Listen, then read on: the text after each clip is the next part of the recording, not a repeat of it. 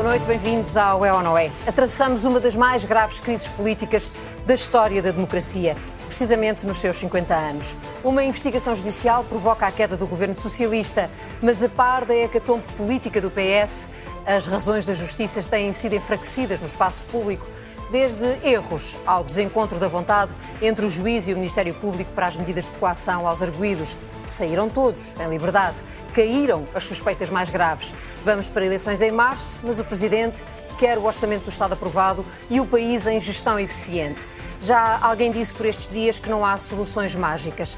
Mas vamos começar por rever o filme desta crise num trabalho com assinatura de Ana Cardoso Fonseca e Guilherme Terra.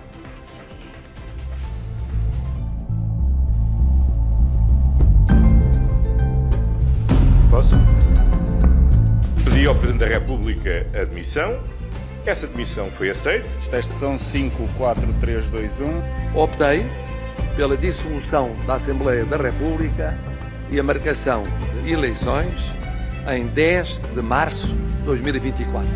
Muito boa tarde, muito boa noite a todos. Segue-se Pedro Felipe Soares, do Bloco de Esquerda. Boa noite. Boa noite. Uh, não há como dourar a pílula. Reagir à mensagem do Presidente da República, Paula Santos, também a reagir às palavras do Presidente. Entendemos que estas eleições deveriam ser realizadas mais cedo. O processo orçamental está esvaziado. As audições com os ministros não têm novidade nenhuma. A única solução era a da saída pela democracia, pela convocação de eleições. E que procura salvaguardar o orçamento de Estado, vem ao encontro da primeira preocupação do PAN.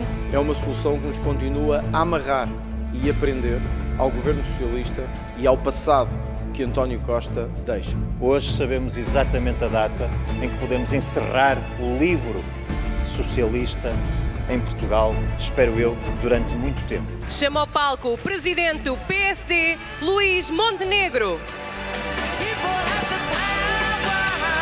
Este é o terceiro pântano político em que o Partido Socialista faz mergulhar Portugal nos últimos 22 anos. Boa tarde. Foram mais de 20 as escutas telefónicas que ligaram António Costa aos factos que estão a ser investigados mas compete ao Supremo Tribunal de Justiça avaliar quantas delas são relevantes. E apesar de eu, num momento de infelicidade, eh, ter dito que ele era o meu melhor amigo. A amizade com António Costa eh, não foi aqui aproveitada por Lacerda Machado, como diz o Ministério Público? Claro que não. Um Primeiro-Ministro não tem amigos. Mas. Eh, e quanto mais tempo exerce, devo dizer, aliás, menos amigos tenho e a apreensão de envelopes com dinheiro no gabinete de uma pessoa que escolhi para com comigo trabalhar. O dinheiro não é ilegal. Mas conseguem provar isso? Claro que conseguimos provar. Envergonha-me perante os portugueses e, para, e aos portugueses tenho o dever de pedir desculpa. As desculpas não se pedem, evitam-se. Há uma dimensão aqui que é de chorar sobre leite derramado para que o investimento do país esteja em alta, é fundamental que a transparência e o combate à corrupção não estejam em baixa. Se eu tenciono apresentar a minha demissão, não, não tenciono, Sr. Deputado. Demitiu-se João Galamba. Demite-se para proteger a família. É a única razão que invoca. Não estavam esgotadas as condições políticas de que dispunha para o exercício das minhas funções. Muito obrigado, boa noite. Muito obrigado e obrigado. Muito obrigado. Muito obrigado. Obrigado. Muito obrigada. Ainda faltam mais duas reações. Camaradas, muito se tem falado de uma suposta divisão no PS entre uma ala centrista moderada e uma ala de esquerda e radical. Mas esta discussão tem pouco sentido. Estou consciente da grandeza do desafio e da magnitude dos problemas com que o país está confrontado. O que está em causa é antes quem, num dado momento, está em melhores condições de unir o partido. É mais capaz de adequar os valores do PS a um dado contexto histórico e é o melhor intérprete e executante do projeto de transformação do país de que o PS tem de ser portador.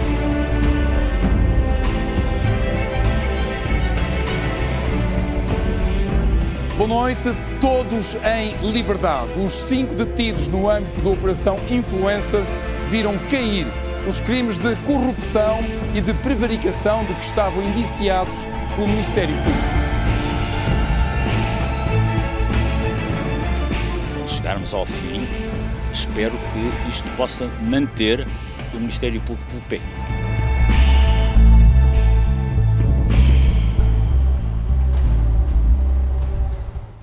São nossos convidados o antigo ministro do PS, António Correia de Campos, a advogada Carma Afonso, o jornalista António José Teixeira, que estão comigo aqui em estúdio, e a partir da cidade do Porto vão estar connosco também os ex-ministros José Silva Peneda e Miguel Poiás Maduro. Eu agradeço aos cinco a vossa presença no É ou Não É desta noite e uh, começo por fazer a mesma pergunta a todos. Começo por si.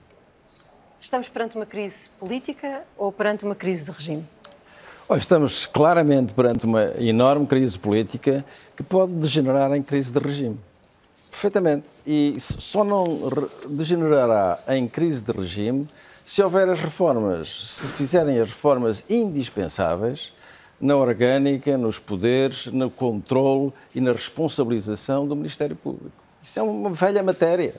Todos conhecemos esta matéria há muitos anos. E, portanto, agora foram estes, na próxima vez serão outros se não se fizer a reforma, a próxima vez os protagonistas serão outros e voltamos a cair neste bloqueio absolutamente, eh, eu direi, irracional. E não posso deixar de não saudar a coragem do, do, do juiz também. É a primeira vez que, eh, em termos públicos e, e numa situação grave, há um juiz que vai numa matéria de grande transcendência para a opinião pública, que vai contra a opinião do Ministério Público. Uma crise de regime provocada pelo Ministério Público? Eu creio que é uma crise de regime acumulada pelo, pelo, por não haver reformas do Ministério Público. Não vou culpar o Ministério Público. É evidente que quem faz as leis não é o Ministério Público. Mas é uma crise acumulada por não haver reformas do Ministério Público. António, a pergunta é a mesma. Uma crise política é, parece-me evidente, é uma crise política grave. Uma maioria absoluta, de um dia para o outro, perdeu o poder, obviamente porque retirou as ilações daquilo que estava em causa e um parágrafo era suficientemente grave para alguém responsável poder tirar as devidas ilações, como aconteceu. Eh, quero crer ou quero acreditar de que não é uma crise de regime, apesar das ameaças à credibilidade do regime democrático, eu espero eh, que o regime ainda tenha resposta para estas ameaças que o podem vitimar. Eh, aquilo a que assistimos traz no horizonte uma ideia muito perigosa. E a ideia é que, de repente, o poder político se transfira para um poder judicial. E convém não confundir, apesar de tudo, o Ministério Público com o Poder Judicial. Carmo Afonso, boa noite. Muito boa noite, antes de mais. Uh, bom, uma crise política, obviamente, uh, sim. Não, não, nem, nem, vamos discutir isto. Ah, temos uma crise política. Se temos uma crise do regime, eu não estou tão, tão, tão otimista. Eu acho que existe, de facto, aqui um problema que ficou à vista. Quando nós uh, soubemos uh, deste processo, nós tínhamos, uh, eu até diria, o dever de partir do princípio que as instituições funcionaram e confiar na justiça e Uh, não alimentar uma, uh, uma batalha natural que começava a surgir entre quem diz, pois é, isto é só corrupto, isto é só corrupção e o sistema político, os políticos são todos iguais, e quem dizia que, pois, mas isto se calhar eh, não há caso, o Ministério Público tem excesso de poder, como é que é possível, com eh, um parágrafo de um comunicado e tão pouca informação, caiu um governo eleito com maioria absoluta? E, de facto, a partir do momento em que nós começámos a ter acesso à informação que vinha do processo, e claro que temos acesso à informação sempre através da mesma forma, que é através da violação do segredo de justiça. Isto é outra coisa importante aqui. Portanto, nós vamos uh, acedendo à informação e depois temos que tirar a, a pior das conclusões, que é qualquer um de nós ficou desde o início com a percepção que existiam inúmeras fragilidades uh, no, nos indícios, na prova, qualquer um de nós. E depois essa nossa percepção foi uh, confirmada com a decisão do juiz de instrução. E quer dizer, caiu um governo eleito com maioria absoluta. E por mais que nós queiramos dizer que, de facto, hum, a maioria absoluta não correu bem ao Partido Socialista e nós tivemos aqui vários casos e uh, havia aqui já uma fragilização. Mas o que aconteceu teve a ver com uh, estes últimos acontecimentos e esta investigação e este processo e temos todos a obrigação de pensar se calhar não deveria ter acontecido. E isto é gravíssimo. Acha que António Costa hoje não se demitia?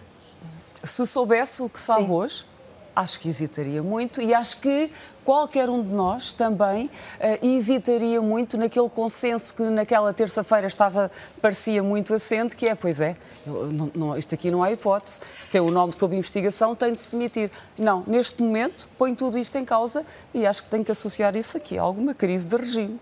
Deixe-me perguntar a José Silva Peneda, que está connosco a partir do Porto, se considera que esta crise política pode, de facto, dar origem a uma crise de regime? Que é uma crise política, seguramente que o é, e, e como já houve várias durante a democracia, com certeza que esta também se vai resolver, porque temos mecanismos jurídico-constitucionais que permitem ultrapassar a situação. Quanto a ser classificada como crise de regime, eu julgo que ainda não é. E sublinho ainda eh, julgo que é necessário introduzir a tempo reformas profundas no sistema judiciário para que não chegarmos a uma situação em que tenhamos concluir que há uma crise institucional ou uma crise de regime. Miguel Poiás Maduro, boa noite e a pergunta é a mesma também.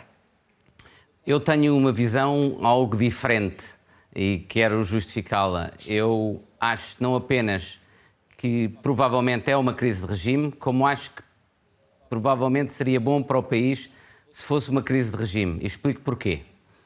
Acho que as práticas em questão, independentemente da caracterização e avaliação criminal que a Justiça vier a fazer das mesmas, nos devem levar a perguntar se nós achamos que são as práticas que devem ser normais no exercício da política e na condução dos assuntos de Estado. Eu ouvi, por exemplo, a Carmo Afonso agora dizer que o juiz tinha deitado abaixo e dito que não havia nada. O juiz disse que havia fortes indícios de tráfico de influências. Portanto, dizer que o juiz deitou abaixo o que está em causa é dizer que nós entendemos que tráfico de influências não é problemático e é a forma normal de conduzir a política e os assuntos de Estado. Para mim, não é, nem deve ser. Mas, de novo, o que eu acho que nós temos de discutir é essas práticas do ponto de vista político. E isso para mim é uma questão de regime, porque eu acho que é um dos problemas fundamentais que o país tem tido. Miguel, mas deixa-me perguntar-lhe se a percepção que tinha do processo no início se mantém igual em termos de gravidade para si, depois de ver as decisões e a apreciação do juiz. A Ana lembra seguramente que a primeira vez que eu falei na RTP sobre, sobre a matéria, eu disse que não me pronunciava sobre a caracterização do ponto de vista penal, que caracterizava apenas da caracterização política daquelas práticas. E é isso que eu acho que o país tem de discutir. Não, não vá, eu, o que eu acho problemático é nós entendermos, bem, isto afinal se calhar não é corrupção, eu não vi nada, eu aliás já disse publicamente, antes do próprio juízo ter pronunciado, que não tinha visto nada publicamente que me indiciasse que houvesse corrupção, mas vejo práticas que eu acho que não são práticas aceitáveis, nem são boas para a política, nem para a organização do Estado. E é isso que nós temos de discutir. Deixemos para a justiça o que é da justiça e discutamos se, do ponto de vista funcionamento do Estado, de prática de exercício da política, isto são formas saudáveis ou não. Porque, porque aliás. Porque o Miguel considera que uh, os políticos se escudam por debaixo dos uh, processos judiciais e desse chapéu de à justiça ou que é da justiça para não discutirem os problemas que de facto existem na ação política. O que conduziu a este risco mútuo. De interferência entre política e justiça, ou de judicialização de política, da política, ou de politização da justiça, foi a incapacidade da política se autorregular e responsabilizar em nome próprio, deixando tudo para a esfera criminal. É isso que conduziu a esta circunstância. E se nós ignorarmos isso, continuamos a ignorar aquilo que é fundamental. E mais, e por isso eu acho que é um erro achar que suscitar esta questão é alimentar o populismo alimentar o populismo é deixar esta questão nas mãos dos populistas. Nós vamos falar mais à frente sobre a vossa previsão de como estão os portugueses a digerir todo este, todo este processo. Um, António, queria. Eu queria, por acaso, dizer uma. exercer só um ligeiro contraditório. Sim, num... foi, foi ligeiro, pelo, pelo ligeiro diga, diga. e breve. Uh, eu acho que é uh, muito perigoso Uh, nós, a partir do momento em que aconteceu aquilo que aconteceu, e não podemos uh, desvalorizar que uh, o juiz de instrução fez, tomou uma decisão que põe em causa, bom, vamos lá ver, não é tudo, mas põe em causa, muito, põe em causa a substância essencial, os crimes mais graves deixaram de estar em cima uh, da mesa, uh, temos um, um, presidente de Câmara que esteve de influência seis, não é importante. que, te, que, teve seis dias detido e que agora nem está uh, indiciado por qualquer crime. E nós, quando isto acontece, ou seja, há um terremoto, depois o terremoto Vamos ver e bolas, isto afinal não era bem assim.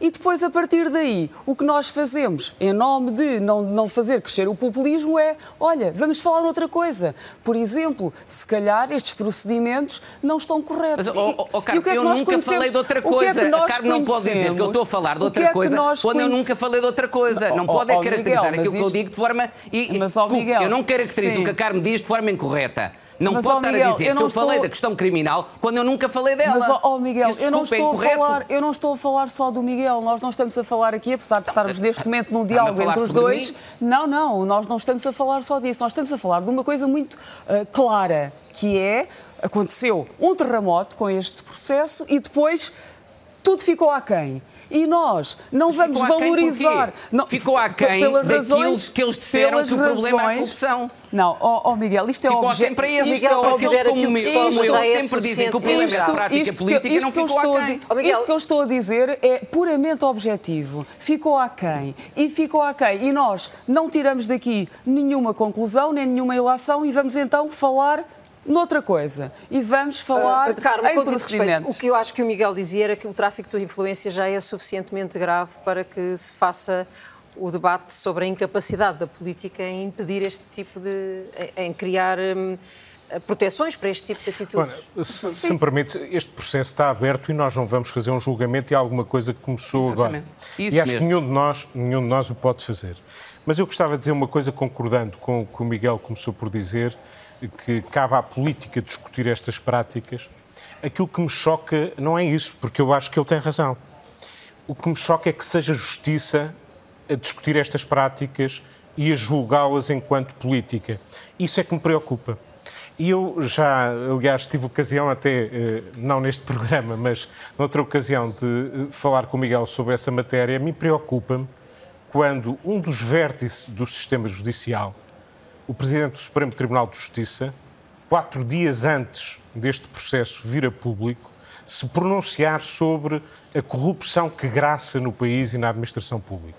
E, independentemente da avaliação que possamos fazer dos níveis de corrupção no país e, de, e do pouco que o país faz para a combater, que é uma realidade, eu não reconheço ao Presidente do Supremo Tribunal de Justiça, sobretudo quando ele tem em sede do Supremo Tribunal de Justiça um processo ou um inquérito a começar com um dos mais altos dignatários da nação, que ele se pronuncie do ponto de vista político. Ele deu uma entrevista absolutamente política, não mais do que isso, eh, neste, nesta circunstância. Isso deixa-me preocupado. E isso é política que cabe aos políticos e aos cidadãos discutir. Não é assunto para tratar em processos judiciais. E quando começa, António Correia de Campos, um processo judicial e cai um governo, não há presunção de inocência. Ela existe na teoria, vamos todos respeitá-lo na, na, na, opinião publicada e dita, mas de facto o governo caiu. É facto consumado. E, e caiu como se tivesse culpa. Pois. Olha, desculpa. Venha a tê-lo ou não. Deixa-me fazer um pequeníssimo parênteses. Eu comecei abruptamente, sem saudar as, as, os convidados e sem, e sem, saudar, eh, começando pela Ana Lourenço e depois indo aos meus colegas do Porto, ao, ao, ao Miguel Poiás Maduro e ao José Silva Peneda, que são duas pessoas que eu estimo muito, e ao António José Teixeira e à Carmo Afonso, que igualmente estimo e aprecio. E, portanto, eh, deixo, posso já agora fechar o parênteses e, e, e, dizer que me parece que tem toda a razão, mas eu gostaria de deslocar, estou mais interessado em deslocar esta discussão para o problema da prevenção destes acontecimentos, da prevenção da corrupção ou da prevenção do tráfico de influências. E há instrumentos hoje que podem ajudar a prevenir parte destes, destes acontecimentos. Eu já vou explicar. Tal como no caso dos incêndios florestais, nós concentramos todo o nosso saber, esforço e dinheiro na luta contra os, contra os incêndios florestais e quando viramos para a prevenção, como agora, começamos a ter resultados positivos. Ora bem, no caso do, da, da, deste tipo de crimes, uh, em primeiro lugar, temos que uh, introduzir transparência nesta matéria. Eu estive no Parlamento Europeu cinco anos, como é sabido, recebia todas as semanas uh, lobistas e devo dizer que foi da experiência mais importante para mim do ponto de vista de conhecimento e do ponto de vista de perceber o que é cada uma das, dos grandes stakeholders, das grandes interessados, organizações com interesse em que a legislação europeia pendesse para um lado ou para o outro, foi extremamente importante ter esses contactos. Portanto, o lobby, o lobby e a organização do lobby e a regulação do lobby parecem-me uma matéria da maior importância. Segundo lugar. Porque dá transparência, dá transparência ao relacionamento entre o público evidente, e o privado. Evidente, quer dizer, toda a gente pode dizer aquilo que pensa e explicar aquilo que pensa e, e, e portanto, e, e, é aberto e os lobistas falam com toda a gente. Bom, segundo lugar, o problema da, da burocracia. Nós, eh, porque a, quando a burocracia cresce, aumenta a corrupção, não é verdade? Nós, eh, nos, nos, quando nós vivíamos, tínhamos colónias, por exemplo, havia uma colónia no Extremo Oriente, que era Macau, onde a, a pessoa, o, o, o, havia um senhor que, que, recebia dinheiro para fazer requerimentos e recebia o, o primeiro ordenado de cada nova pessoa que ele metesse na função pública. Era a prática era a cultura daquele, daquela situação colonial. Ora bem, isso significa que quanto mais burocracia houver, mais, quanto mais longas forem as rodas da burocracia, mais corrupção há. Então, como é que nós podemos lutar contra isso? Com aquilo que se chama as one-stop shop decisions, isto é, com as lojas onde todos, por exemplo, neste caso lá daquele empreendimentos, desses empreendimentos muito grandes, juntar toda essa gente à volta de uma mesa durante uma semana todos os interessados, o município, a Agência de Proteção do Ambiente, o não sei, bem, todos, a economia, as finanças, toda essa gente estão à volta de uma mesa a decidir, a decidir, e nem que façam isto em duas etapas.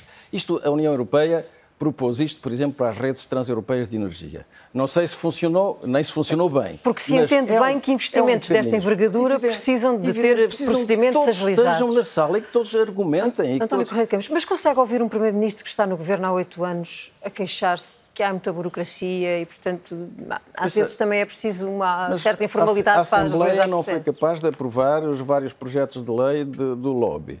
Quem é que tinha coragem de montar? Eu, a, a montagem do One Stop Shop para, para a simples burocracia levou anos, levou talvez Sim. 10 anos, com uh, direções gerais relutantes até ao final. E, e, portanto, essas matérias não são fáceis, mas tem que se encaminhar. É esse, é esse o, o caminho da prevenção. Miguel. Eu concordo plenamente com o Dr. Correia de Campos. Eu acho que é, essa é precisamente a discussão que nós devíamos estar a ter em Portugal como é que nós transformamos a nossa cultura política e a nossa prática de organização do Estado e desenho das políticas públicas para prevenir, uh, uh, se quiser, a corrupção dos processos de decisão. E não é a corrupção necessariamente criminal, ou seja, uh, favoritismos, captura do, do, do, do, processo de decisão. Isso exige regular o lobby, isso exige registro de interesse, Uh, o Dr. Correia de Campos deu o exemplo da Europa, que é um bom exemplo nessa matéria, embora mesmo a União Europeia tenha problemas, e portanto não há nenhum sistema perfeito, mas há medidas que nós podemos adotar.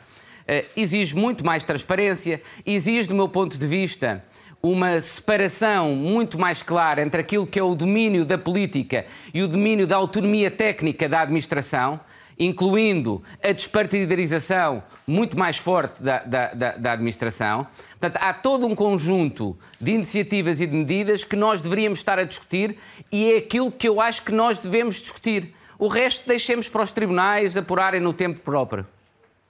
Então, Silva Mededa, uh, vê alguma solução? A, a, a Lourenço fez, fez uma pergunta e pediu para ser muito rápido na resposta.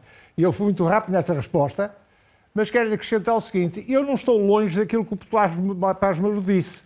Até porque eu disse que, não sendo uma crise, sendo uma crise política, não é uma crise ainda, ainda, e sublinhei ainda, e só retiro ainda se realmente houver reformas feitas pelo poder político, no sentido de pôr nos eixos determinado tipo de situações que se passam neste momento. Portanto, eu diria que não estou ainda objetivamente a ver uma crise de, de, regime, mas se não forem feitas estas reformas, ai, claramente podemos estar mas, a enfrentar uma situação dentro Ajude-nos lá a entender o que é que essa frase quer dizer da política fazer as reformas para pôr nos eixos quem? O Ministério Olha, Público? Já, já, se falou, já se falou aí de várias. Eu, para as madeiras, outros. Eu falo de outra. Combate à economia paralela. A economia paralela, neste momento, representa 34,4% do produto de produto interno bruto, cerca de 82 mil milhões de euros. Isto são seis orçamentos da saúde e são 30% da dívida pública. Estes dados foram investigados e publicados pela Faculdade de Economia do Porto num estudo que merece toda a credibilidade. Eh, se acrescentarmos que a carga fiscal em Portugal é a quinta mais pesada da Europa e tem hoje uma média de 17% acima da média europeia, nós vemos que se a economia paralela fosse taxada, por exemplo, uma taxa modesta de 20%, eh, o montante adicional de receita seria mais de 160 mil milhões de euros. Portanto, aqui tem, para além da burocracia com que concordo, para além da introdução de mecanismos que hum, fomentem a não partidarização dos serviços públicos, eu julgo que esta ideia de combate à economia paralela é uma ideia fundamental a ser perseguida e espero que os próximos programas que vão ser apresentados pelos partidos políticos possam desenvolver esta situação. Este terá de ser, obviamente, um dos temas da próxima campanha. O que lhe pergunto é, na sua opinião, porque é que andando nós a ver este tipo de situação a acontecer regularmente em Portugal, nas últimas décadas, não fomos capazes de fazer essa legislação? Isto interessa de alguma forma ao poder político que seja desta forma? Admito que sim. Por exemplo, o Correio de Campos falou aí de uma necessidade absoluta que é a regulamentação do lobbying. Porquê é que não é regulamentado o lobbying em Portugal? Porquê? Eh, os partidos políticos têm o poder na mão, podem legislar isso à Assembleia da República. Será que não estão interessados em regular o lobbying? Será que muita gente no seio dos partidos políticos faz do lobbying a sua atividade e a sua profissão e a sua remuneração através de atividades que vão desenvolvendo? Tem eh, resposta para essa pergunta? Mas, como? Tem resposta para essa pergunta? Tem, Estava a fazer. É necessidade, é, eu espero ver nos, nos programas dos partidos políticos para as próximas eleições uma inscrição muito clara de que há vontade de combater a economia paralela e há uma vontade clara de regulamentar a, a atividade de lobbying. António, a opacidade tem sido um, um escudo para, eu, eu, acho que viveremos sempre, eu concordo com o que foi dito e as propostas que eu vi, sobretudo do Dr. Correio de Campos. É, doutor, sem doutor. Sem doutor. é, obviamente que essas reformas fazem falta, como as de desburocratização e algumas soluções aqui, de repente, aparentemente simples, obviamente que depois, na sua concretização, têm um grau de complexidade, mas são boas propostas e propostas positivas e nós podíamos estar aqui a fazer um programa sobre como melhorar o processo de decisão política, como ele se tornar mais eficaz, mais transparente eu acho que a palavra transparência convém não abusar dela, porque eu receio muito que, no limite, a transparência nos transporte para outro tipo de realidades que nós, de que nós não gostamos. Com isso, não estou a defender, obviamente, a opacidade do, do, processo de decisão. Eu queria dizer sobre esta matéria, em relação ao lobbying, eu não notei até hoje nenhuma vontade à esquerda e à direita de regulamentar verdadeiramente o lobbying. Houve uma tentativa que me recordo em 2019, julgo que foi a última, que teve reticências no sentido de que o Presidente da República achou que devia ser um diploma mais ambicioso e mais completo, mas foi tudo o que os deputados quiseram ouvir e não mais mexeram no assunto. Uhum. Já são muitos anos, eh, porque a, regulamentação do lobbying lá fora eh, não é propriamente um fenómeno da última década ou das últimas décadas, já é antigo em algumas paragens civilizadas. E, portanto, eu julgo que há uma intencionalidade de tornar este processo mais desregrado. Isso não é bom. Estou a dizer isso, obviamente, eh, com sentido de, de censura. Agora, eu acho que uma coisa é estarmos a discutir essas políticas, outra é estar a discutir aquilo que nos conduziu agora, neste preciso momento, a esta crise política. E eu receio que não seja o problema central não seja este, o problema da nossa preocupação com este momento que não seja esse. Esse é um problema permanente, ele vai continuar, esperemos que possamos fazer alguma coisa por ele. Agora, eu fico preocupado, eh, por um lado, pela facilidade com que um simples comunicado pode eh, deitar abaixo um governo, certo. sendo que as razões podem ser as mais rigorosas e as mais justificadas, ou não. E a minha questão, eh, que é um pouco paradoxal, que é, é um bocadinho como a transparência, é se é bom viver num país em que não há ninguém intocável, um primeiro-ministro, um ministro, um secretário de Estado, um autarca, eh, isso é um sinal de que os poderes funcionam e que eventualmente não há, eh, digamos, uma barreira para se poder fazer justiça por completo. Eh, se isso é um sinal, porventura, saudável, também preocupa que, pelo contrário, isto possa servir para fazer política por outros meios. E isso preocupa-me seriamente. Porque neste processo, se há razões fundadas para se ter escrito aquilo que se escreveu a propósito do Primeiro-Ministro, não é por ser o Primeiro-Ministro nem ser este Primeiro-Ministro. Eu já tinha tido o mesmo sentimento quando vi buscas ao, ao Partido Social Democrata por outros motivos, que me pareceram políticos, que nunca me pareceram motivos que tivessem a ver com a aplicação de uh, regras de contabilidade ou regras jurídicas. E essa parte, essa tentação de um, eh, de um aparelho concreto que se chama Ministério Público, que existe para representar os cidadãos e o Estado, para defender o seu Estado, que tem à sua cabeça alguém que é nomeado politicamente, já agora convém dizê-lo, pelo Presidente da República e pelo Primeiro-Ministro. Esta Procuradora-Geral da República foi nomeada por, este, por proposta do Primeiro-Ministro e por nomeação, eh, por decisão do Presidente da República. E, portanto, esta facilidade ou quase informalidade como se não houvesse nada a cautelar, como se houvesse uma exigência de maior certeza, como se não houvesse um cuidado a ter redobrado e como se o país tivesse ao sabor apenas de um papel que teve este efeito, pode ter outro, não há problema, vai durar quanto tempo? Talvez um ano, dois anos.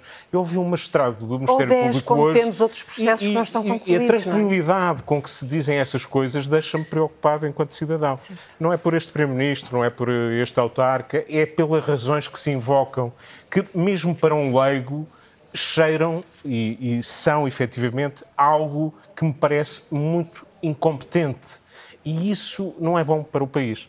E há sempre uma, ou tem havido em alguns dos casos, agora estava a ser abusiva na expressão, uma espetacularidade na ação do Ministério Público, desde as buscas em direto a, a esta situação de ter as pessoas detidas durante vários dias. Quando não se confirma o risco de fuga, elas se calhar podiam ter sido convocadas para ir prestar declarações por sua própria vontade. Houve, houve pessoas que ficaram seis dias detidas Bom, nós olhamos para isto como se fosse a coisa mais natural. Não é natural. Para qualquer cidadão, eh, nomeadamente para, para, para estes em concreto. Eh, eu li estupefacto eh, que a transferência do dinheiro de uma empresa para a Câmara Municipal é lida como um benefício pessoal do autarca da Câmara. Não, não, a minha inteligência não consegue chegar tão longe ou que há um benefício político a um autarca, neste caso do Partido Socialista, porque vai ter o apoio do partido para outros desafios. Está no, está no último mandato do seu desempenho naquele município. Viveu toda a vida Quer dentro dizer, do PS. isto é demasiado incompetente para poder ser verdade. E é isso que me preocupa.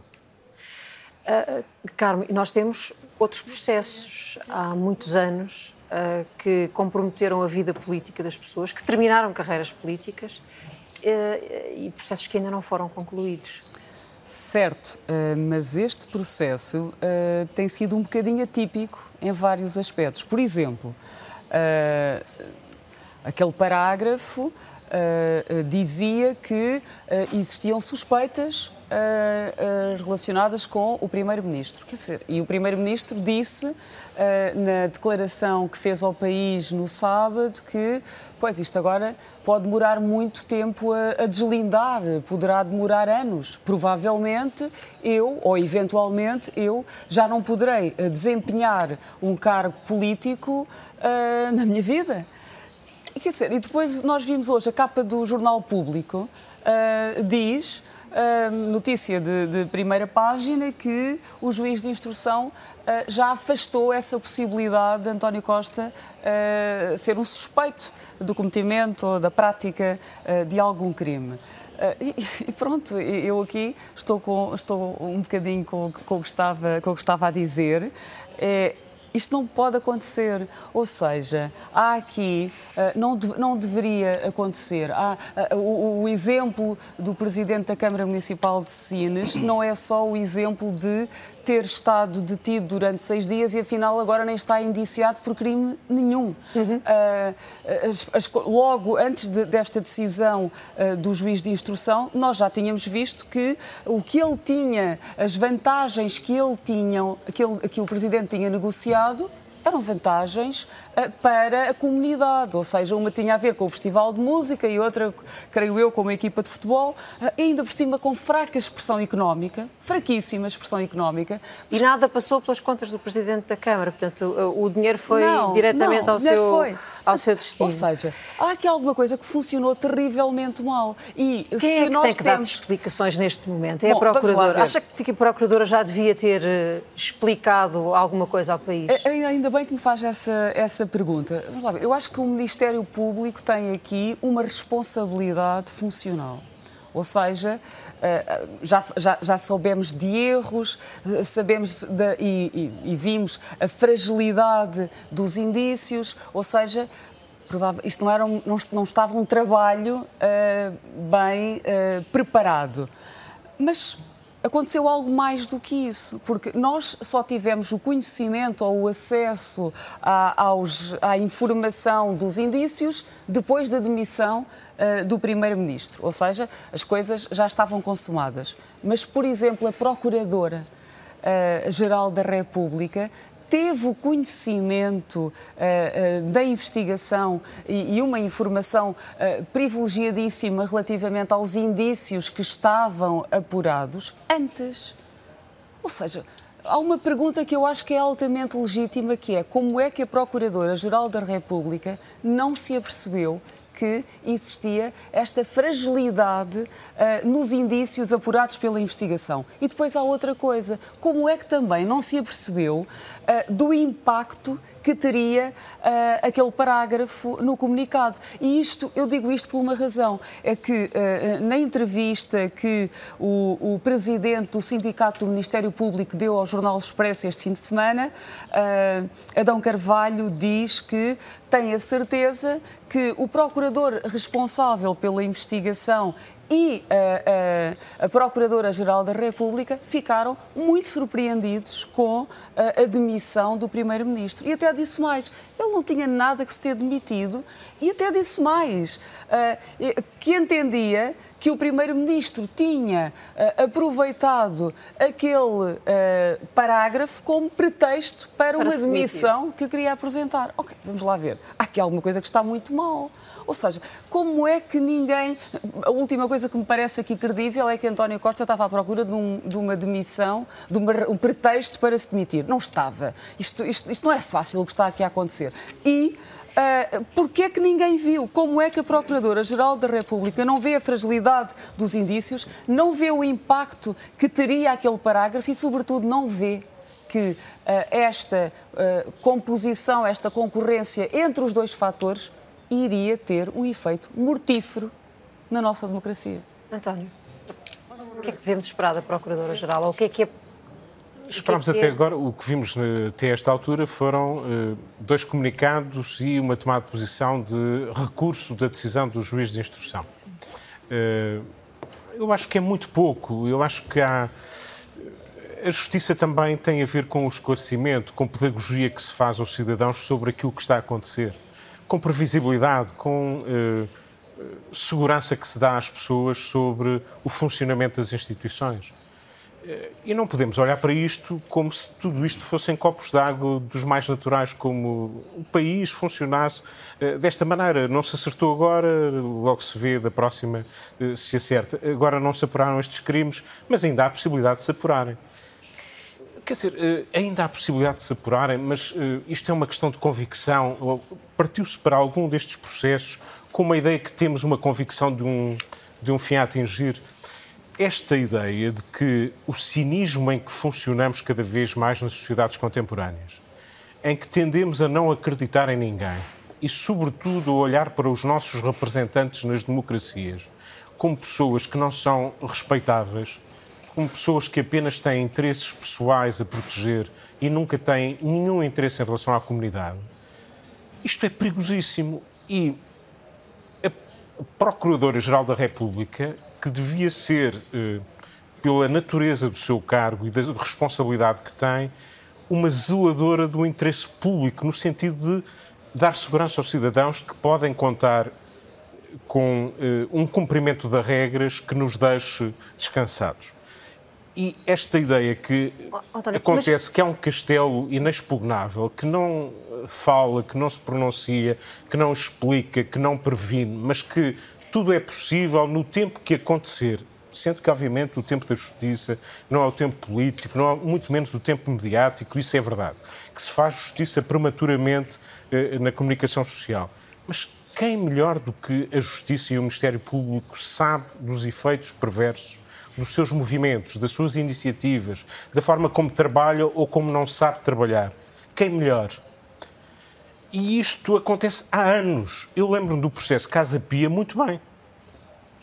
Eu acompanhei esse processo e se olharmos para trás o que foi esse processo, isso seria suficiente para perceber como, também nessa altura, havia responsáveis do Estado ao mais alto nível que de repente foram envolvidos numa teia de, uhum. de, de eh, cartas anónimas, sim. de suspeições, de processos. De repente havia meio país político envolvido num processo daqueles e sabemos o, o que é que ele deu. Mas, mas temos casos mais recentes. Vejamos Tancos. Para termos a noção do que foi o processo de Tancos, Tancos foi um roubo num paiol. De repente tornou-se em algo em que o Ministro da Defesa, o Primeiro-Ministro e o Presidente da República eram cúmplices porque tinham conhecimento de alguma coisa que tinha acontecido. É difícil olhar com seriedade para estes processos. Um, o, que, o, o, que, vos pergunto, uh, um, Silva Peneda e Miguel Poiás Maduro, uh, tem a ver com o papel que o Presidente da República teve neste processo. Uh, o Presidente da República esteve com a Procuradora-Geral uh, da República antes da decisão, uh, ter tomado a decisão de avançarmos para eleições antecipadas. Teria o Presidente da República outras soluções ou tem informação com que suportou esta decisão? É porque nós vimos, por exemplo, que o Conselho de Estado ficou dividido ao meio. Okay. Miguel. Eu vou deixar essa parte para o pós-Maduro. E eu Muito... vou-me cingir outra ideia que tem aqui. Estamos Muito a discutir bem a crise do regime, a habitual crise do regime, com base apenas nas relações com a justiça. Eu tenho uma ideia de que a crise do regime pode ser motivada por outra coisa. Por exemplo, pelo funcionamento da economia. Na minha opinião, a economia tal como está, se não for objeto de profundas reformas, caminho para um desastre. E eu admito que a maioria dos portugueses não está consciente desta realidade. Nós temos hoje um crescimento económico que é apenas 65% da média da comunidade, quando há pouco tempo, em 99, tínhamos 72%. Regredimos completamente. E isto quando aconteceu que durante este período entraram no país mais de 120 mil milhões de euros. Portanto, o, o, os números não me enganam. E depois temos dados muito objetivos que eh, nos levam ao debate da necessidade de haver reformas muito profundas. Se é, por exemplo, da produtividade. A produtividade em Portugal hoje são 45 mil euros por trabalhador em Portugal. Na Suécia são 98. Na Bélgica, 104. Na Dinamarca, 125.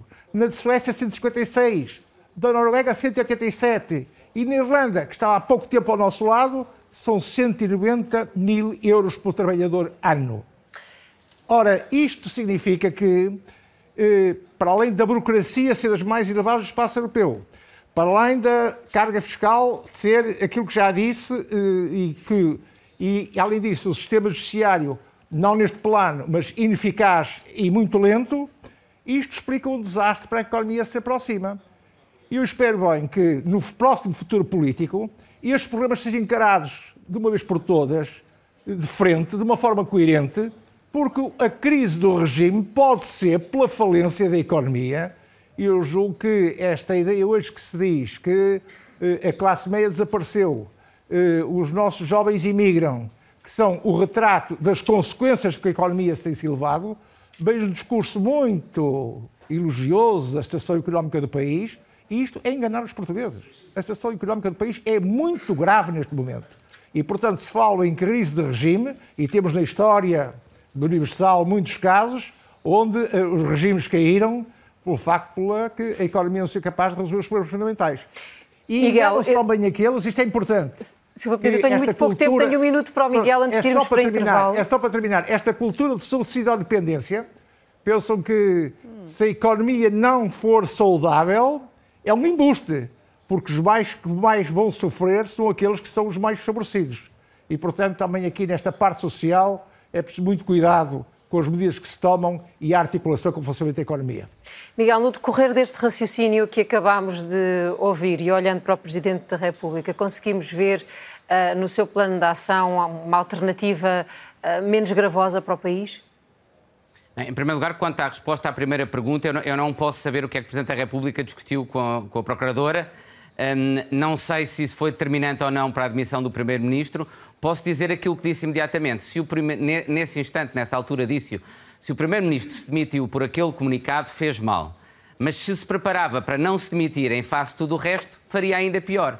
Porque em qualquer regime saudável, europeu, democracia ocidental na Europa, um Primeiro-Ministro cujo chefe de gabinete tivesse, por exemplo, aquela quantia em numerário, 75 mil euros no, chefe, no seu gabinete, ao lado do, primeiro, do gabinete do Primeiro-Ministro, ia-se ia demitir. Eu não vi nada naquele comunicado que indicia a mínima responsabilidade criminal do Primeiro-Ministro, não penso que ocorra, não acho que, eh, que isso seja relevante, mas acho que eh, o simples facto de ele ter escolhido alguém, ainda por cima, no contexto em que escolheu alguém para quem ele tinha sido avisado, existiam já fortes preocupações, lhe causa uma responsabilidade, lá está, política. E, era, e é essa que, do meu ponto de vista, devia conduzir e, e, de, e, e deve conduzir à admissão, à admissão do Primeiro-Ministro. Vamos ver então, na segunda parte deste é ou não é, que condições existem para que o país seja governado nos próximos meses, nestes 117 dias que nos levam até às eleições de maio. Fazemos agora uma pausa breve para intervalo. Eu espero por si. Até já.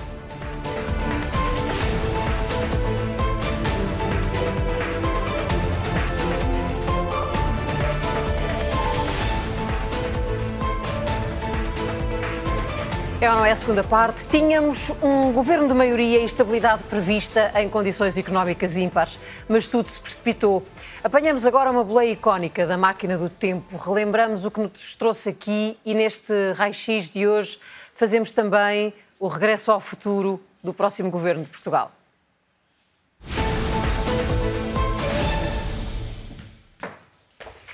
António Costa sai empurrado pela Operação Influencer quando lidera, desde 30 de janeiro de 2022, um governo a que os portugueses deram 41,6% dos votos. Foram menos de dois anos, 587 dias de governação, 19 meses pontuados por instabilidade.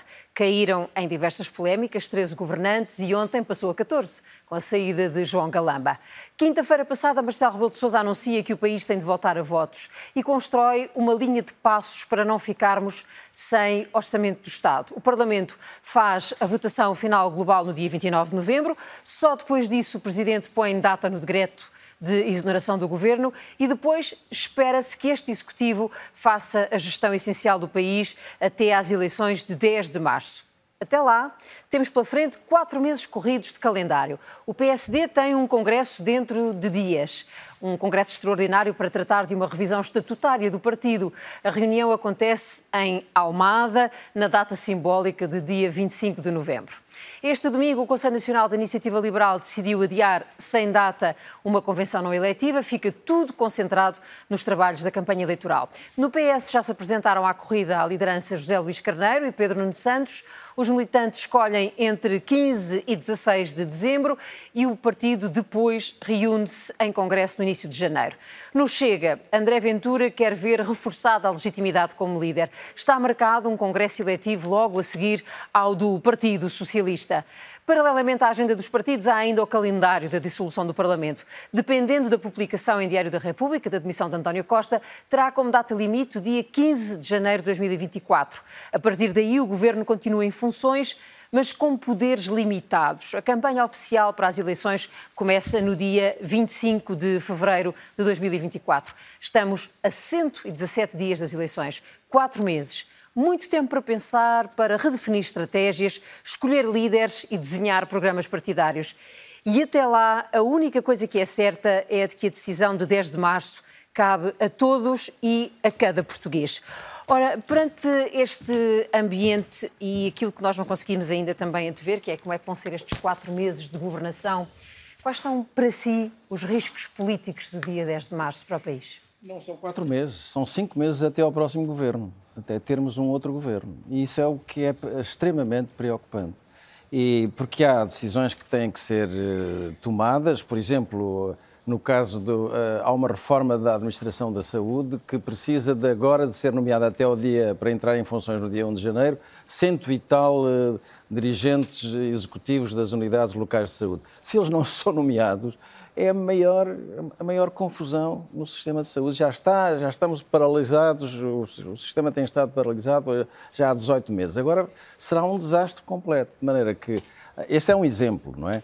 Mas uh, o grande risco destes cinco meses, de, de, digamos dos quatro até à campanha eleitoral, o grande risco é a demagogia. Esse é, para mim, o risco mais complexo. Eu, uh, o risco da demagogia, vou dar três ou quatro exemplos. Uh, os, os, partidos eh, que não têm ambições governativas, uh, ou mesmo um que tenha ambição governativa, uh, que esteja neste momento na oposição, proclamar que vai dar o tempo de serviço aos professores. Aliás, parece que já o proclamou há dias, o tempo de serviço completo aos professores. 30% de aumento transversal para, os para, para, o, para, o, pessoal médico, como é exigido por um dos movimentos médicos uma crítica eh, completamente eh, absoluta e, absu eh, quer dizer, e completa à carga fiscal, dizendo que a carga fiscal é uma coisa dramática, etc, etc, sem, em contrapartida, indicarem nenhuma forma de gastar menos dinheiro na administração, por exemplo, ou na, nos serviços. Sim. Portanto, este, este, esta demagogia é o principal risco que nós temos. E o que devíamos estar a discutir nestes quatro meses são os problemas da habitação voltar à regionalização, voltar à reforma da administração pública, agarrar na crise climática e nos problemas que com elas estão ligados, as águas, as florestas, a, proteção costeira, os novos problemas que aí vêm, a resistência aos antimicrobianos, os, os novos produtos para os toxicodependentes, que são que são silenciosos e dramáticos, os, a, a, a, regulação das grandes multinacionais do conhecimento, as migrações, o envelhecimento, etc. Sim, Estes mas problemas vamos ter deviam... a campanha eleitoral só, devia... é? Infelizmente, eu tenho quase a certeza que nenhum destes temas, destes últimos temas, vai aparecer na campanha eleitoral. O, o seu vai... receio é o de que cresçam as eh, margens populistas? O meu receio é o que vão crescer as margens. A prova desta semana é dramática, não é? Quer dizer, já já houve gritos e, e quase que sentimentos de exaltação uh, por, por, em, grupos, em grupos políticos e em partidos políticos pela, pela, pela aquilo que se considerava ou que se considera uma derrota do Partido Socialista e pela saída do Primeiro-Ministro. Portanto, este clima de vindicta uhum. é a coisa que eu mais receio neste momento. Poiás Maduro, de facto, Portugal tem, ao contrário de muitos dos seus parceiros europeus, já para não falar noutras latitudes, conseguido ficar à margem deste fenómeno de, de, de crescimento de, eh, de partidos uh, populistas e de partidos antissistema. Um, enfim, com uma dimensão que seja de facto capaz de determinar a direção do, do, de um país. Deixámos de estar protegidos uh, desse fenómeno? Eu acho que deixámos de estar já há algum tempo.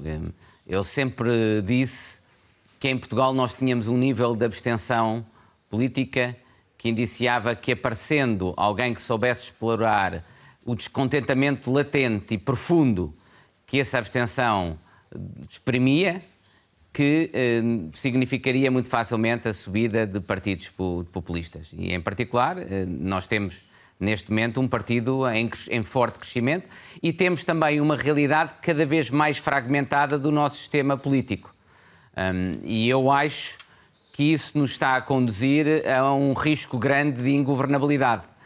E quando, eh, para combater essa governabilidade, leva o eleitorado, muitas vezes, se calhar, a ponderar onde está a moderação versus o risco de maior radicalidade e extremismo. É isso que vemos noutros Estados europeus.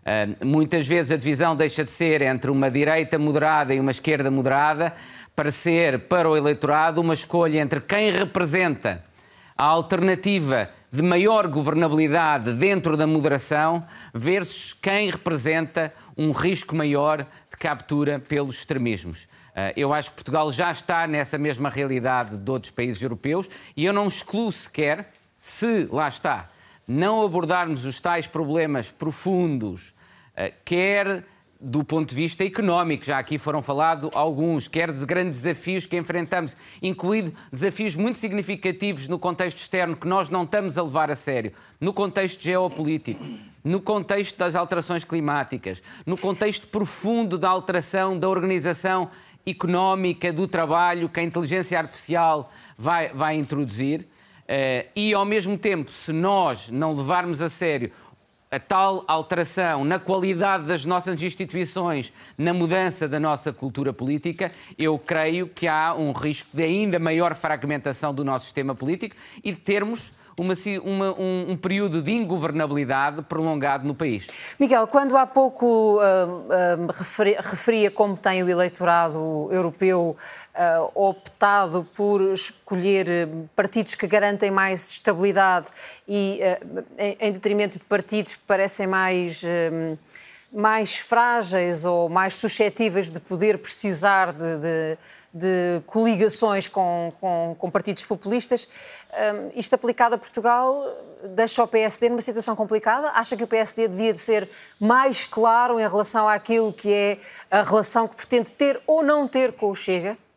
Não, não necessariamente. Se nós olhamos para, a, para aquilo que parece ser a realidade da potencial resultado das eleições neste momento, e é apenas e só, digamos, um instantâneo fotográfico deste momento, Sim.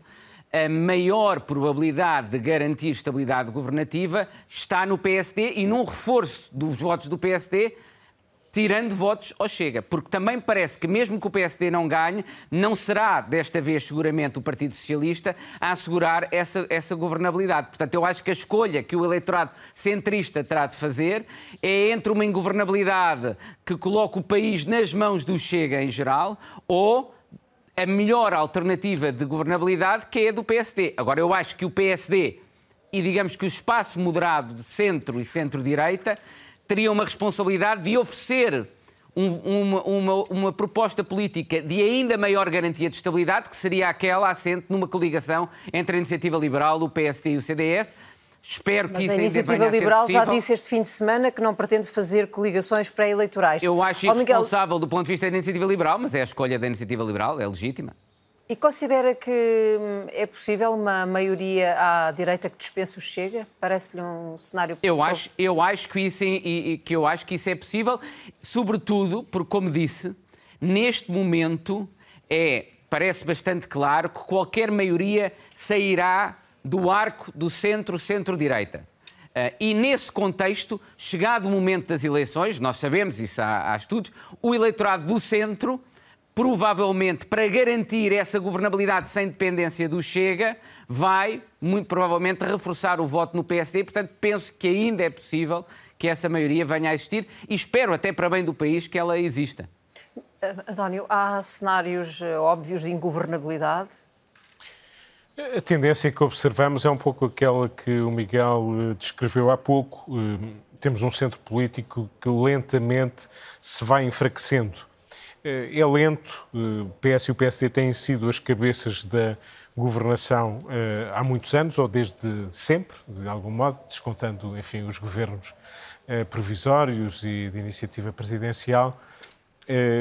Não há ainda sinais de que deixe de ser assim mas os sinais que ficam em relação à possibilidade, embora a última maioria absoluta tenha sido surpreendente para muitos dos portugueses, incluindo para o Partido Socialista, e ela tenha sido desperdiçada, independentemente agora deste processo de que foi o nosso ponto de partida para a conversa, tenha sido desperdiçada pelo próprio exercício de poder, porque esse, esse enfraquecimento já era notório com eh, a forma como o PS não foram, foi capaz. Foram 19 meses de instabilidade dentro do governo. Uhum. Criada pelo próprio governo, pelo Sim. próprio Partido Socialista, e essa é uma responsabilidade que lhe fica e que não, obviamente, não lhe deixa credenciais muito fortes para o próximo embate eleitoral.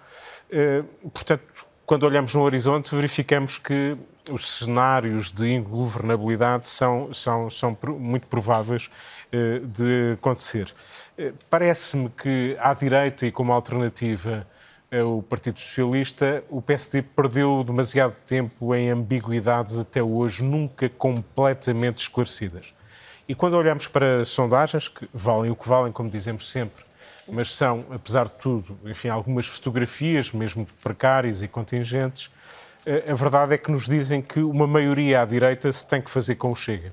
E este é um problema, porque eh, o Chega vai crescendo e o Chega sabe que está a crescer e dificulta muito o papel do, do Partido Social Democrata, sobretudo quando ele não é capaz de ter a coragem e a, e uh, o arrojo suficientes para deixar, sem sombra de qualquer dúvida, a ideia de que, em circunstância alguma, uh, fará qualquer acordo, direto ou indireto, com o Chega.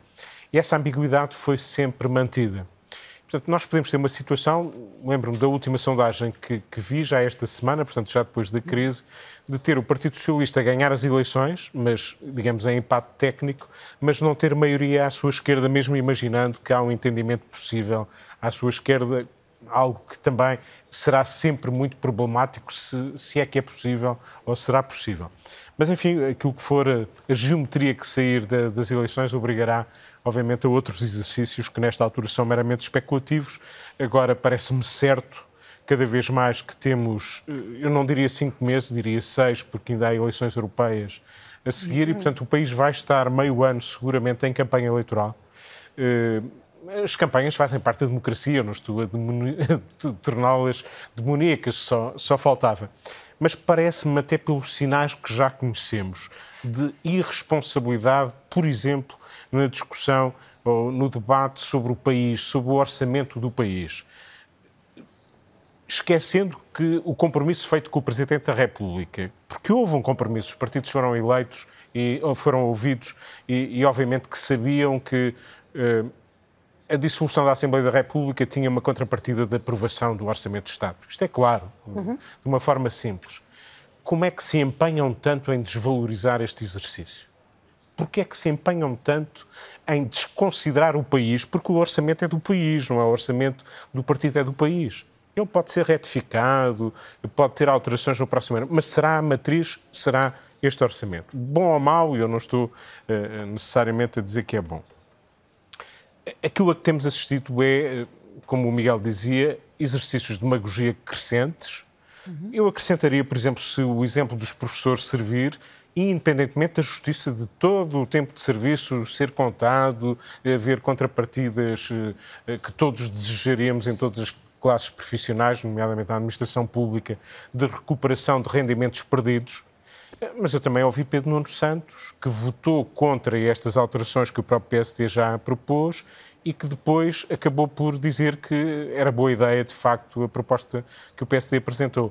Portanto, este campeonato eu estou curioso de ver como se desenvolve, mas eh, para já, enfim, os sinais são, são maus. Pedro Nuno Santos apresentava a candidatura ontem, José Silva Peneda, e um, aproveitou para um, associar o PSD à direita xenófoba, acusando Luís Montenegro de não ser claro naquilo que pretende fazer uh, se se não tiver a capacidade de formar governo sozinho em relação ao, ao Chega. Este é um cenário onde não cabem aquelas eh, reformas que defendia necessárias para o país, não é? É muito difícil um, governo fazer reformas sem ter uma estabilidade assegurada pela Assembleia da República. Eu gostaria de pôr um cenário, eu sou, já o disse aqui nestes estudos da televisão semana passada, um cenário que eu ponho, pode ser considerado idealista, se quiserem, eh, mas já teve alguns exemplos no nosso país. Eh, era um cenário em que o PS e o PSD, ambos, se comprometiam a viabilizar um governo caso o adversário ganhasse as eleições. Se o PSD ganhar as eleições, o PS compromete-se a viabilizar seu governo. Se o, PS, se o PS ganhar as eleições, o PSD faz o mesmo. Zé Luís Carneiro, o candidato do PS, eh, disse isso. Como já disse Marcelo Grilo, como já disse Álvaro Beleza, e eu modestamente também encaixo-me nesta, nesta história. Acho que valia a pena. Eu também. Acho que valia a pena pensar seriamente numa solução. Eu já estive no governos minoritários, no primeiro governo Cavaco Silva era minoritário e funcionou muito bem. E, portanto, o não ter uma maioria absoluta, um partido só, não é drama nenhum. Aliás, é o que acontece na maior parte dos países europeus, é isso. E na impossibilidade de haver alianças, e dado que o país e o povo português é um povo sereno, não é um povo de radicais, não é um povo de radicalismo, a maior parte dos cidadãos, cidadãos são, estão no centro. E, portanto, eu acho que historicamente, e no momento de elevação política, e com o sentido de Estado, os Estados maiores dos dois partidos deviam pensar em estabelecer um pacto de compromisso eh, feito, olha, como Mota Pinto fez com Mário Soares Aí foi um bloco central e eles foram para o governo. Mas foi, num, já também o disse aqui, foi num jantar em que Mário Soares disse ao Malta Pinto, olha, se eu for Primeiro-Ministro, será meu Vice-Primeiro-Ministro, se for o contrário, eu sou o seu Vice-Primeiro-Ministro. E o Bloco Central fez-se, e houve esse entendimento. Porque era uma situação diferente, havia uma intervenção do Fundo Internacional na altura, Renan Lopes assumiu essa responsabilidade como Ministro das Finanças, mas não é preciso ir para o Governo, nem é preciso fazer coligações. Basta uma solução de viabilizar o Governo eh, naqueles pontos que são fundamentais e não andar com moções de censura passado 15 dias ou um mês depois do governo tomar posse e, portanto, haver algum tipo de estabilidade e, periodicamente, lá se acertarão as agulhas, eh, se necessário, com novos processos eleitorais. E consegue imaginar esses acordos a acontecerem com os protagonistas que temos? Tenho dificuldades. Uh, tenho dificuldades. Tenho dificuldades. José Luís Carreiro afirmou Sim. Não sei se é ele o vencedor. Se ele for vencedor da contenda do PS, já temos um, desse lado. Uh, uh, o outro candidato foi omisso, uh, não disse que era contra, nem a favor, foi omisso, mas julgo que a opinião pública portuguesa e os líderes, e alguém que faz opinião, e eu estou aqui a engrossar essa, essa, essa, essa, essa e o Paz Maduro já me fez sinal que também alinha nesta ideia, acho que devíamos forçar para que houvesse sentido de Estado nos líderes dos dois maiores partidos portugueses. E poderia ser o Presidente da República a promover essa união? Pode ter algum papel, mas se os, se os líderes partidários não quiserem fazer, não adianta nada ao Presidente da República eh, poder ter. Eh, não falei com o Presidente da República sobre isso, mas admito que ele não se pôs fora desta ideia, seguramente, mas não tenho nenhuma garantias sobre isso. Carmo Afonso, os seus cenários para março. Bom, para 10 de março. Eh, primeiro, uma pequena nota relativamente ao que eu acho que é, neste período que nos separa das eleições, o que é que eu acho que pode ser o maior risco que nós estamos aqui a correr. E um, um, um dos riscos uh, vão todos dar ao mesmo lugar. Um deles tem a ver com estes temas uh, da corrupção e até um bocadinho esta questão que, que há bocado estavam, que estava, estava aqui a ser debatida uh, da, das boas práticas para a vida política e, no fundo, de alterar a, a, maneira como as coisas são feitas e o nosso sistema, nomeadamente com as propostas que aqui fizeram. Mas todo esse debate pode esgotar uh, muito facilmente, uh, pode esgotar aqui o tema uh, eleitoral e o tema política. A tentação pode ser muito grande de só falar de corrupção, como, como combater a corrupção, como prevenir a corrupção, como punir a corrupção, como nos posicionamos em relação à, à, à corrupção. Isto isto é muito pouca política e isto só favorece uh, o populismo. E por isso, uh, por essa razão, o populismo pode ser favorecido e depois há outra coisa aqui que temos que ter um bocadinho todos nós eh, de cuidado, que é não permitir que este partido chega, seja este centralizador uh, da dinâmica política e por isso o que é que nós vamos fazer? Por causa do Chega, o que é que vai ser feito por causa do Chega, vai haver Chega, não vai haver Chega, o PSD vai ou não associar-se ao Chega? E já agora sobre isso novamente duas ou três pequenas notas. Eu não acredito, por mais que nós ouçamos declarações a dizer que não, não vai haver entendimento com a extrema-direita, eu não acredito que algum uh, dirigente do PSD, seja este uh, dirigente Luís Montenegro ou seja outro, que ainda não podemos, eh, não sei se já podemos excluir essa possibilidade, eu acho que alguém no PSD deve estar a pensar nisso, diria eu, uh, mas eu não vejo que, algo, que algum uh, líder uh, se dê-los, se atreva a não fazer, a não chegar a entendimento com o Chega, se esse for o meio para chegar à governação. Eu não acredito. E por mais que existam afirmações, isso não vai acontecer.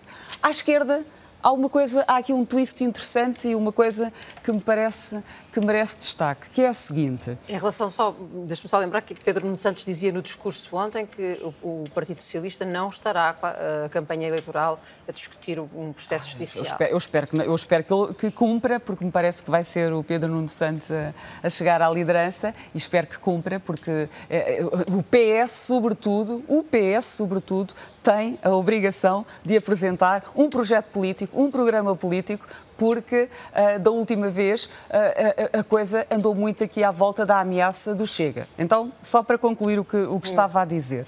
Um, e, então, tem, tem, neste caso, tem mesmo responsabilidades uh, acrescidas. Uh, à esquerda, há aqui uma, uma nota interessante. Ontem à noite, eu estive a ouvir a entrevista uh, da Mariana Mortágua, uh, no canal concorrente, na SIC Notícias, e a Mariana Mortágua disse, expressamente declarou, que uh, um voto no Bloco de Esquerda servirá sempre para impedir que a direita chegue ao poder. Ou seja, se estiver em causa uh, um entendimento uh, à direita e se um entendimento à esquerda pode ser uh, obstáculo e pode então determinar que vai uh, o Partido Socialista, que o voto no Bloco de Esquerda servirá sempre para isso. Isto ficou declarado eu tenho a convicção, o tempo uh, próximo de ir-nos-á, tenho a convicção que todos os partidos à esquerda, e agora estou-me a referir ao PCP e ao LIVRE, que o LIVRE então, ah, de uma maneira muito veemente,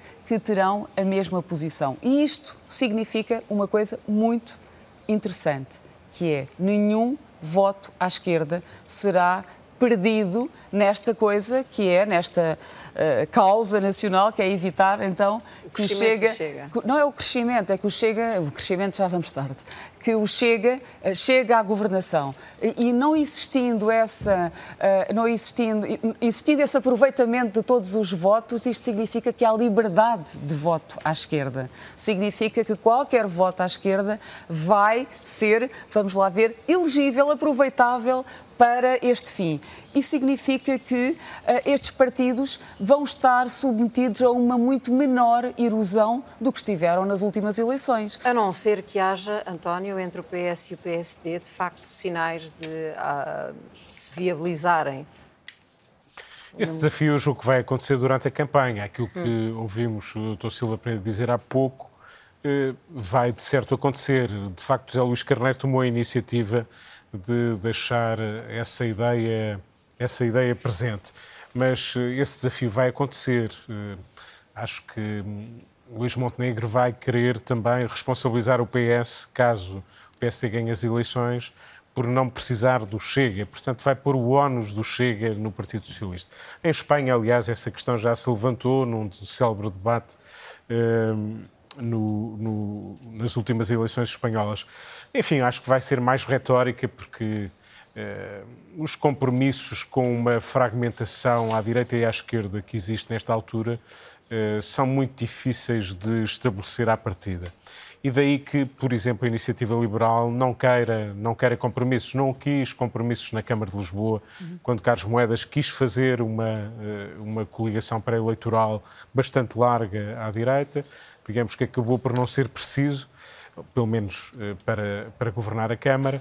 Eh, acho que a tentação vai ser esticar ao mais, o mais possível os argumentos eh, que Carmo Afonso há pouco utilizou em relação à esquerda podem ser utilizados também à direita. Não parece que à partida essa vontade de entendimento exista e muito menos a ideia de que votar no PS ou no PST que pode ser mais ou menos a mesma coisa talvez o país, eh, como já aconteceu no passado, e tivemos aqui um, um protagonista, ou dois protagonistas, tanto quanto julgo, eh, eh, desse governo, que aliás não terminou bem, como, como, como vale a pena dizer, o, governo caiu, embora tenha servido um momento histórico particular e, e, e tenha sido útil ao país nessa altura. Mas eh, os entendimentos entre o PS e o PSD vão ser muito difíceis no futuro.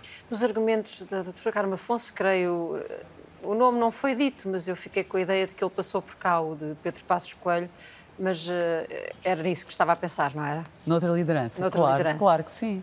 E eu diria que eu estou a pensar, vamos lá ver, se eu estou a pensar, eu imagino no PSD o quão intensamente esse pensamento ocorra aos militantes, porque sem querer ser muito exuberante nisto, mas eu acho que de facto esta liderança tem aqui ah, alguma dificuldade em afirmar-se e, e, e, por exemplo, nós vemos este, este empate técnico, ainda por cima é uma, uma, uma, diferença a favor do Partido Socialista nestas sondagens e eu acho que todos nós temos esta percepção que Uh, o PSD de facto não consegue aproveitar as oportunidades que tem e não consegue dar aqui, uh, criar aqui um avanço e por isso eu acho que não serei a única pessoa a reparar nisso. Deixa-me perguntar ao Miguel Poiás Maduro se ele vê algum sinal de que a liderança do estava, PSD... Estava à espera dessa pergunta. tu tens de ser óbvio, mas a pergunta não é má. Então responda lá. Não, eu acho sinceramente que é totalmente impossível uh, sequer colocar-se essa questão no âmbito do PSD. Portanto, ter questões impossíveis não vale a pena estar a, a debatê-las. O PSD tem um líder, esse líder tem toda a legitimidade política e eu acho que isso impõe duas responsabilidades. Uma nele, de ser capaz de demonstrar e apresentar-se perante o país que é realmente um primeiro-ministro e que tem um programa e uma proposta política clara para o país e que vai fazer as coisas de forma diferente. E não vai apenas fazer um novo governo, vai apresentar uma nova forma de governar. E outra responsabilidade, que é aquela que todos os militantes do PSD, como eu próprio, têm, que é a de contribuir para que isso seja o caso. Contribuir de forma positiva e apresentando propostas, mas contribuir também com exigência. Uh, exigência quanto à natureza dessas propostas e à qualidade dessas propostas. Miguel Paz Maduro, José Silva Peneda, António Correia de Campos, António José Teixeira. Uh, eu acho eu que sei, não pronto. É rápido? Sim. Um, um, estamos a esquecer um, um, facto extremamente importante de todos, que é não sabemos o que é que se vai passar lá fora. E os fatores externos podem ser brutais. Pá.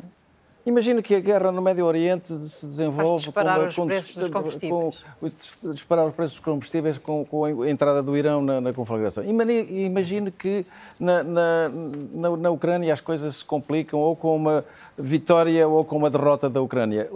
Quer dizer, estes fatores vão ter uma influência muito grande nos próximos cinco meses. Até parece que já nos esquecemos disso. Já nos esquecemos disso, exatamente. Não é pouco.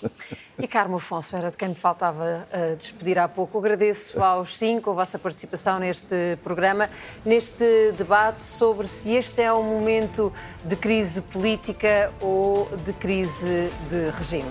Na próxima semana vai estar aqui o Carlos Daniel. Desejo-lhe uma boa noite. Até para a semana.